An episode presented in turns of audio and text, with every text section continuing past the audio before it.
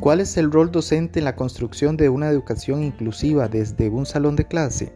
Los derechos humanos, el Foro Mundial y diversos decretos sobre educación indican que esta debe ser gratuita, obligatoria y de calidad, que garantice el desarrollo de habilidades con igualdad de condiciones y que incluya a todos. Con base a lo anterior y partiendo de la definición que brinda el CENAREC sobre inclusión, la persona docente debe centrar su currículum en el principio de inclusión que busca un desarrollo integral y que elimine barreras en el aprendizaje. Para ello, la persona docente debe ser la primera en estar convencida que la educación es inclusiva si realiza acciones generadoras de igualdad.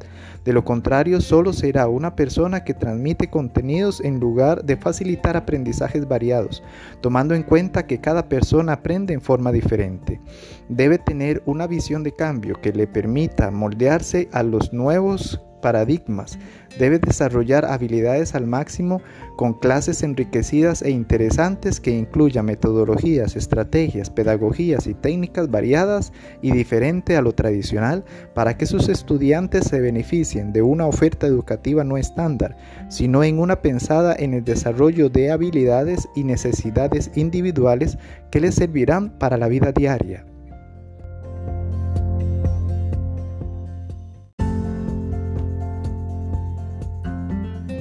¿Cuál es el rol docente en la construcción de una educación inclusiva desde un salón de clase?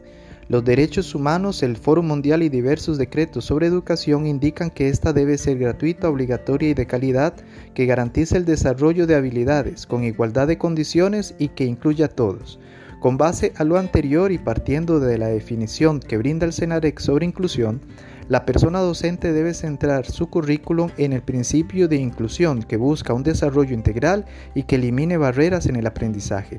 Para ello, la persona docente debe ser la primera en estar convencida que la educación es inclusiva si realiza acciones generadoras de igualdad.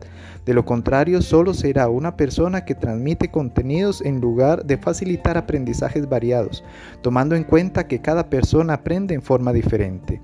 Debe tener una visión de que le permita moldearse a los nuevos paradigmas.